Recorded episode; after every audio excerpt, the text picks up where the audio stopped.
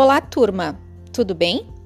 Este é o podcast preparatório para a nossa aula de número 2, do dia 10 de setembro de 2020. Muito bem, pessoal, que alegria então estarmos nos encontrando, mesmo que de forma online.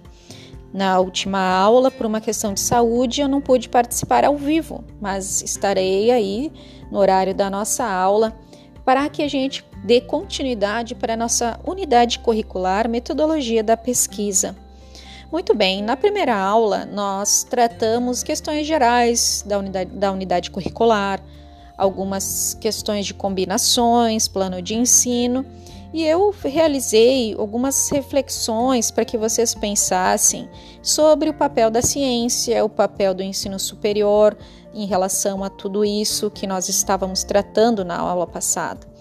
Então, são reflexões que são bem pertinentes e importantes e que todos, quando ingressam no ensino superior, devem estar cientes dessas características, dessas novas informações. Ok? E nesta aula em especial, nós vamos tratar sobre os tipos de conhecimento. A gente já falou na aula passada sobre o conhecimento científico. O conhecimento científico é apenas um dos tipos de conhecimento.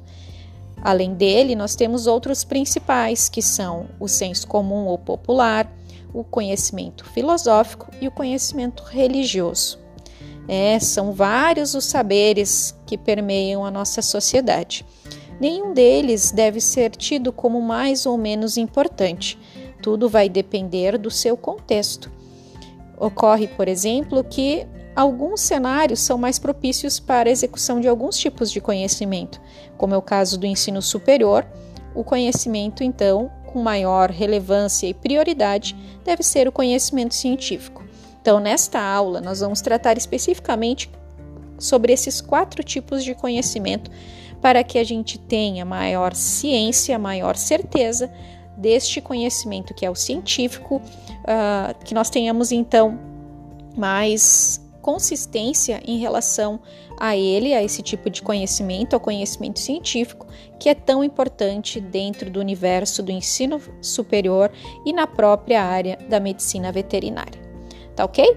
Então, nos encontramos às 8 horas na nossa aula virtual por meio do Google Meet. Um abração e até lá!